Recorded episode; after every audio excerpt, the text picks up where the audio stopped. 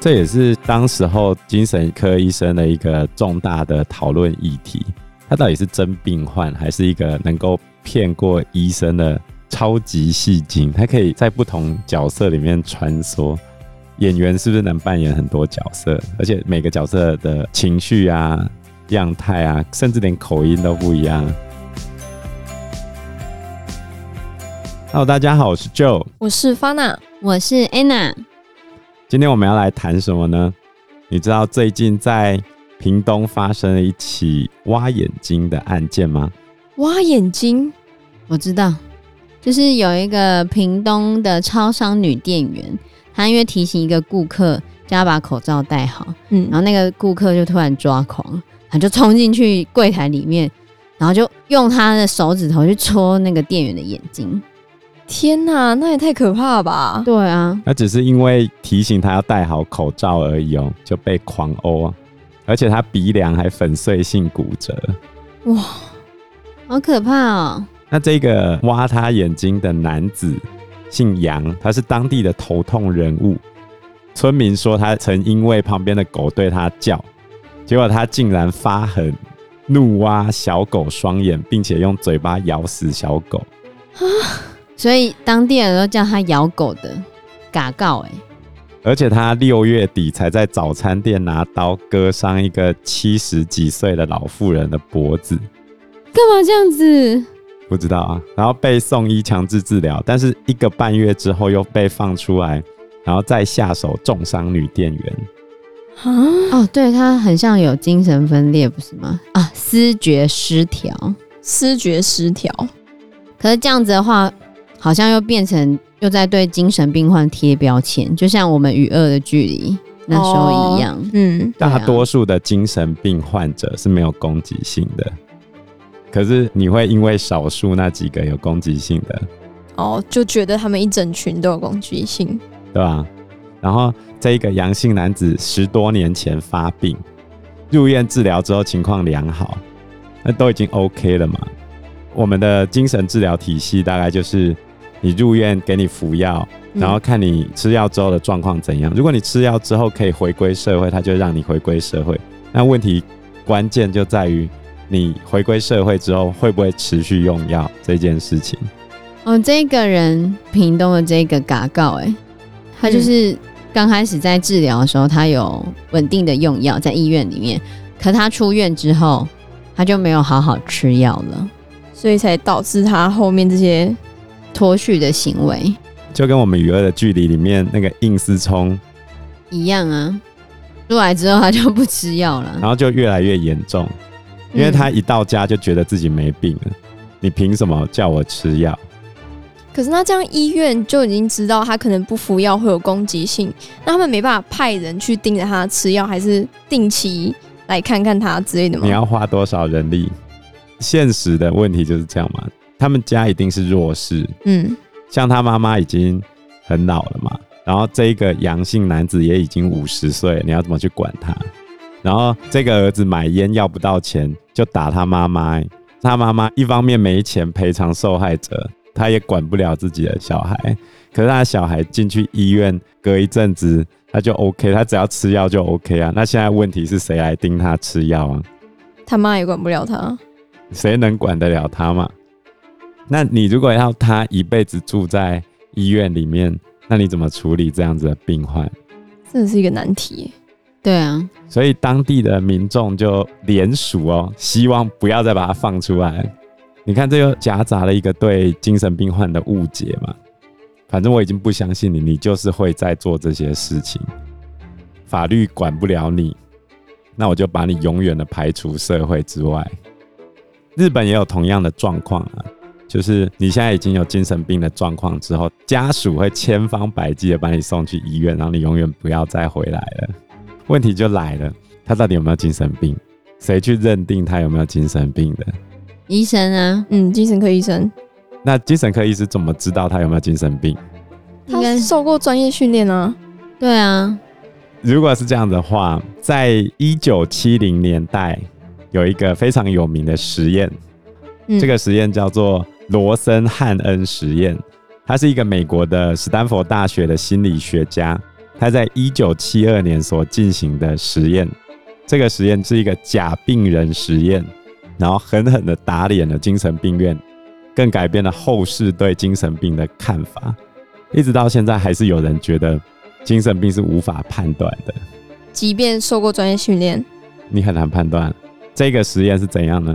一九七二年刚好是在越战时期。然后美国也加入这个战争，很多人就不想当兵嘛，尤其是那时候嬉皮特别盛行，大家就不想当兵。嗯、那不想当兵最简单的方式是什么？装病，尤其是装精神病。像我当兵 参加新兵训练的第一天，就开始有人装精神病。那他怎样才装得像？我知道是不是什么喝尿之类的？他跑去厕所呕了一坨大便之后自己吃下去。真的有吃吗？我不知道他有没有吃，可是我知道他真的退伍啊。可是搞不好他只是把那个大便抹在脸上吃，可是这样也很可怕。真的可以为了不当兵然后做出这种事哦？当兵第一个晚上进去，我前后左右全部都在哭哎、欸！真的吗？真的、啊，这么痛苦、啊，疯狂被操？不是被操，不是被操，就是离开家只剩下男生哎、欸，很可怕哎、欸！这么难过吗？那这样会读男校？不是差不多吗？我是读男校长大的，所以我觉得没差。我没差，可是旁边的人都有差。他们是因为没有妹子才哭，还是因为被关在里面，还是因为没有妹子加关在里面呢？我觉得应该都有吧。哦，所以第三个没有妹子加关在里面。第一个没有办法打电话，第二个你彻底跟外界隔离。不是弄那个电话亭吗？然后很多人在排队。对啊，没错啊。可是没有手机可以滑。所以你跟外界完全隔绝开。你那时候手机也还好吧？对啊，那时候手机还 在玩贪食蛇的年代是吗？没有那么烂，好不好？哦，已经不是贪食蛇年代了。没那么烂，好不好？好，sorry，sorry，就全部都不行啊！一进去就全部查掉啊！哦，那么哪有？现在当兵不是手机都可以偷偷摸带进去，然后可以偷滑？现在是好一点啊，可是当年我很震惊。一群二十几岁的男生，然后全部都在偷哭的这个画面，真的假的？都在啜泣哦。对啊，就躲在棉被里面哭了好几天，然后我都很想转过头去问啊，你是在哭什么？对吧？我我很难理解，真的。好笑，很哀伤，很哀伤。现在应该不会了吧？哎、欸，你不知道那个在火车站那边十八相送。场面有多悲情，是吗？对对对，多悲戚！那女朋友火车铃声都响了，还舍不得让男朋友上车，然后拉下来再抱一下。男朋友一离开，立刻兵变。那被兵变的几率高吗？很高啊，那时候超高啊！基本上就进去就是分手了。还好吧？你那时候已经只当待一年，再扣掉军训课，不是不到一年吗？可是还是很多人会被兵变啊，难过。我们回到越战这件事情，因为当时候很多人说我已经精神病了，要不然就流口水，要不然假装我智障这样子，然后就逃避征兵。于是呢，罗森汉恩这个心理学者，他就想要知道伪装成精神病患者到底有多简单。于是他设计一场实验，让正常人混进去精神病院里面，看里面的医护人员有没有办法分辨。然后嘞，他就打给他朋友。最后找了三个心理学家，包含他自己，然后有一个研究生，一个精神病学家，一个儿科医生，然后画家跟家庭主妇，总共八个人。他们八个人精神状况完全正常，没有任何心理疾病的病史。然后在混进去精神病院之前，他们先经过一连串的训练，比如说五天不洗澡、不刷牙、不刮胡子。为什么要训练这个？把自己弄得很脏啊！哦、oh.，然后他们设定好，我们大家的共同症状就是耳朵旁边会一直出现“嘣嘣嘣”的声音。接下来一进到精神病院之后，就不再假装自己有幻听的症状，一进去我就恢复正常。结果这个试验很快的就完全失控了。怎么会？这八个人啊，总共被送到了五个州的十二家精神病院，有人还去了不止一家，有一些是高级住宅区的私立医院，这样子，他们就去这些医院进行诊断，他们都顺利的混进去，然后一进去，所有的医护人员都把他们当疯子。平均这些人总共住在医院十九天，在这住院的期间里面，他们都是用正常人的表现在做事情，也不再说我有幻听，也没有做出怪异的行为举止。可是所有人都把他们当成精神病，甚至他面对面从医护人员前面走过去，正常人都会打招呼，就说你好、早安。医护人员会完全无视他们，哈？可医护人员就已经先入为主的观念，就把他们当成是疯子，觉得他们不会好了，对啊，而且他们还会把这些假病人的正常行为记录成严重的病情哦。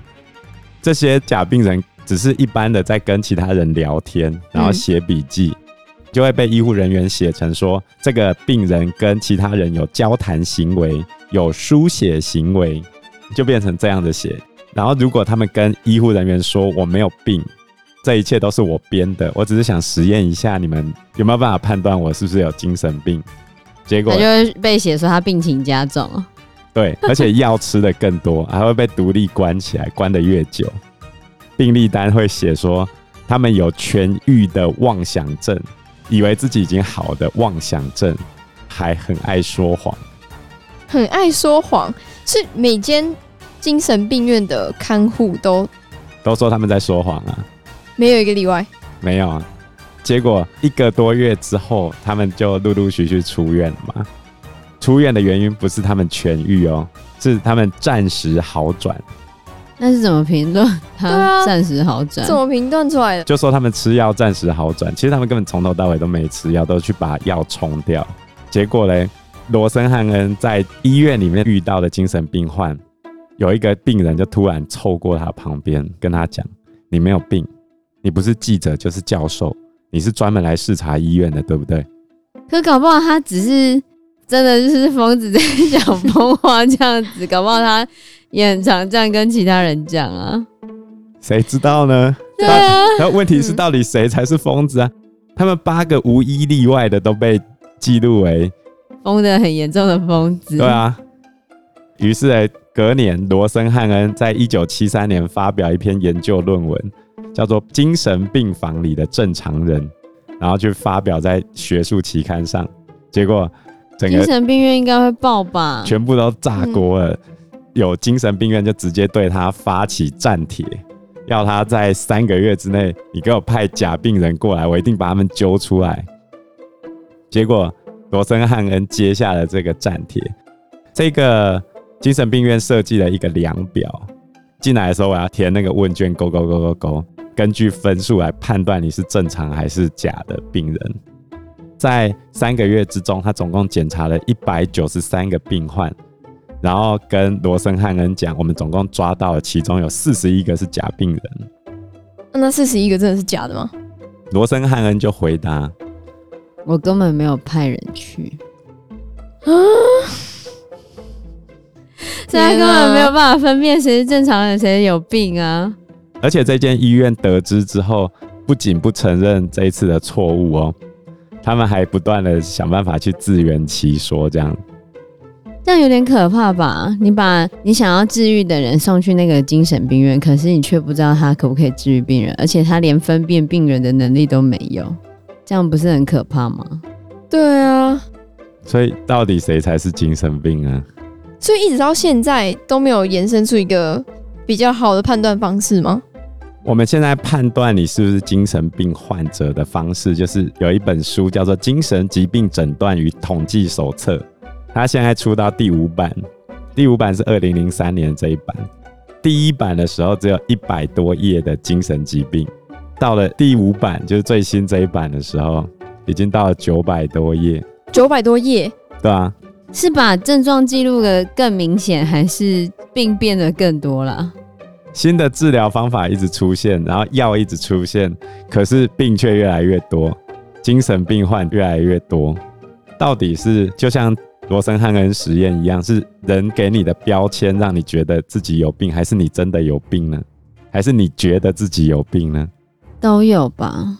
所以这就让我想到我最近看到的那个纪录片。什么纪录片？Netflix 推出了一个，应该说是现代最有名的一个精神病患者，就是二十四个比例。大家应该耳熟能详。我以前还有看过他的书吗？对，那时候看的时候觉得嗯看不太懂，因为人物有点多。现在看之后就觉得嗯，就觉得到底是真的还是假的啊？那看完 Netflix 的纪录片后，有觉得他拍的详细吗？前面介绍他背景，他为什么会被发现，就是他做了什么事情，然后后面有讲到他是怎样才会有这么多的人格，还有他的人格要怎么去做改善，或者他中间经过了怎样的过程，这样子，我觉得就是纪录片啊。那我们来讲二十四个比例到底发生了什么事情呢？好。这个二十四个比例是一个真实的多重人格的故事。故事的主角叫做威廉·密里根，也被叫做比利。据说他分裂出的人格有二十四个之多。事情的开始发生在一九七七年，他被美国俄亥俄州的警方逮捕。主要是在俄亥俄州这边，他们就发现那是在校园附近哦。连续有好几个案件，就是女大学生被陌生人持枪抢劫，还有性侵的事件。先发生了第一起嘛，结果过没多久又发生第二起，然后又发生第三起，越来越多。对，搞到附近的人都人心惶惶。女大生觉得天哪，怎么这么恐怖？很多人就是结伴同行，结伴同行，或者是找人去保护那些女大学生，或者是组巡逻队。后来警方就是去调查这些发生的案件，用这些手法，他们就可以判断说，应该会是同一个人做的，手法都很相似，就是先去搭讪，然后问说我可不可以搭便车这样子，后来就被带到某个地方，就被性侵，钱财就被带走。很幸运的，算幸运嘛，就是有在某一个受害者的车子里面发现了一些指纹。警方就从这个指纹去找他们之前犯罪资料库，竟然发现有一个人的指纹跟这个指纹是符合的，对，一模一样，就发现是威廉·米利根，所以他当时就被逮捕了。嗯，警察要去逮捕他的时候啊，怕他会落跑，他就假装他是送披萨的，他就让他进去嘛。进去之后，警察就赶快就是把他制服，制服，然后就把他带走了。警察把他带走的时候，其实那个威廉他是非常错乱的，就很奇怪，不知道发生什么事情。对对对，他一脸不知道发生什么事情的样子。而且警察在他的房间里面也觉得他的房间很奇怪，因为有些地方很干净，有些地方又很乱，有些地方又很整齐。每一个地方的那个特性都不太一样，很像有很多个人住在这个房间，嗯、但事实上那个房间只有他一个人住，只是警察觉得很特别的地方。那我觉得这就是一个依据啊，因为他这样要演给谁看？演给自己看啊，在家里先练习好啊，是这样吗？就好像演员在出来表演之前都会对着镜子自己在练习，所以我在房间里面自己先练习啊。哦，好。这也是当时候精神科医生的一个重大的讨论议题。他到底是真病患，还是一个能够骗过医生的超级戏精？他可以在不同角色里面穿梭。但是如果你以现在的演员的状况来看的话，演员是不是能扮演很多角色？而且每个角色的情绪啊、样态啊，甚至连口音都不一样。如果他是一个超级厉害的演员呢？对啊，很有天分演员，对，就不知道啊。二十四个比例这个案子之所以有名，是因为他是史上第一个被鉴定为精神病患而获判无罪的人。对，他在好几个精神科医师鉴定之下，总共四位精神科医师跟一个心理学家的共同宣誓证明之下获判无罪。但是他被要求要去医院里面做治疗。很难治疗吧？就是也有提到他的治疗过程这样。哦，好。他被抓进去警察局之后，因为其实他经济状况不是很好，然后后来有派了两个律师帮他辩护，因为总是要符合他的人权嘛。那、嗯、这两个律师就就是去帮他辩护。在里面的时候呢，他说他对他自己的罪行毫无记忆，就他说他真的不知道。一开始周围的人都觉得他是在躲避刑责，可是他后来就突然变成很像一个小男孩的那个样子，然后他就说他是某个小男孩，就是说他被派出来跟他们沟通就对了。从他的体内被派出来。对，后来在这些询问之下，发现比利的身体里面住了好几个人格。嗯、一开始呢，就说他住了九个人格吧。那他最初的核心人格就是他自己嘛，嗯、威廉·密里根。其实他小时候家里就状况不是很好，所以他十六岁的时候，威廉他自己就已经自杀了。然后自从他自杀之后呢，他的主人格就一直在里面沉睡着，然后后面出现的那些人格都是衍生出来的，然后他的主人格就一直沉睡在他的体内，醒不过来了。对，因为他们怕他醒过来之后他会再自杀，所以他们就不让他醒过来。然后里面就有很多其他的人格来出来跟警察或者是其他人对谈。因为时间关系，我们这一集节目就到这边喽。谢谢大家，谢谢大家，谢谢大家，拜拜，拜拜，拜拜。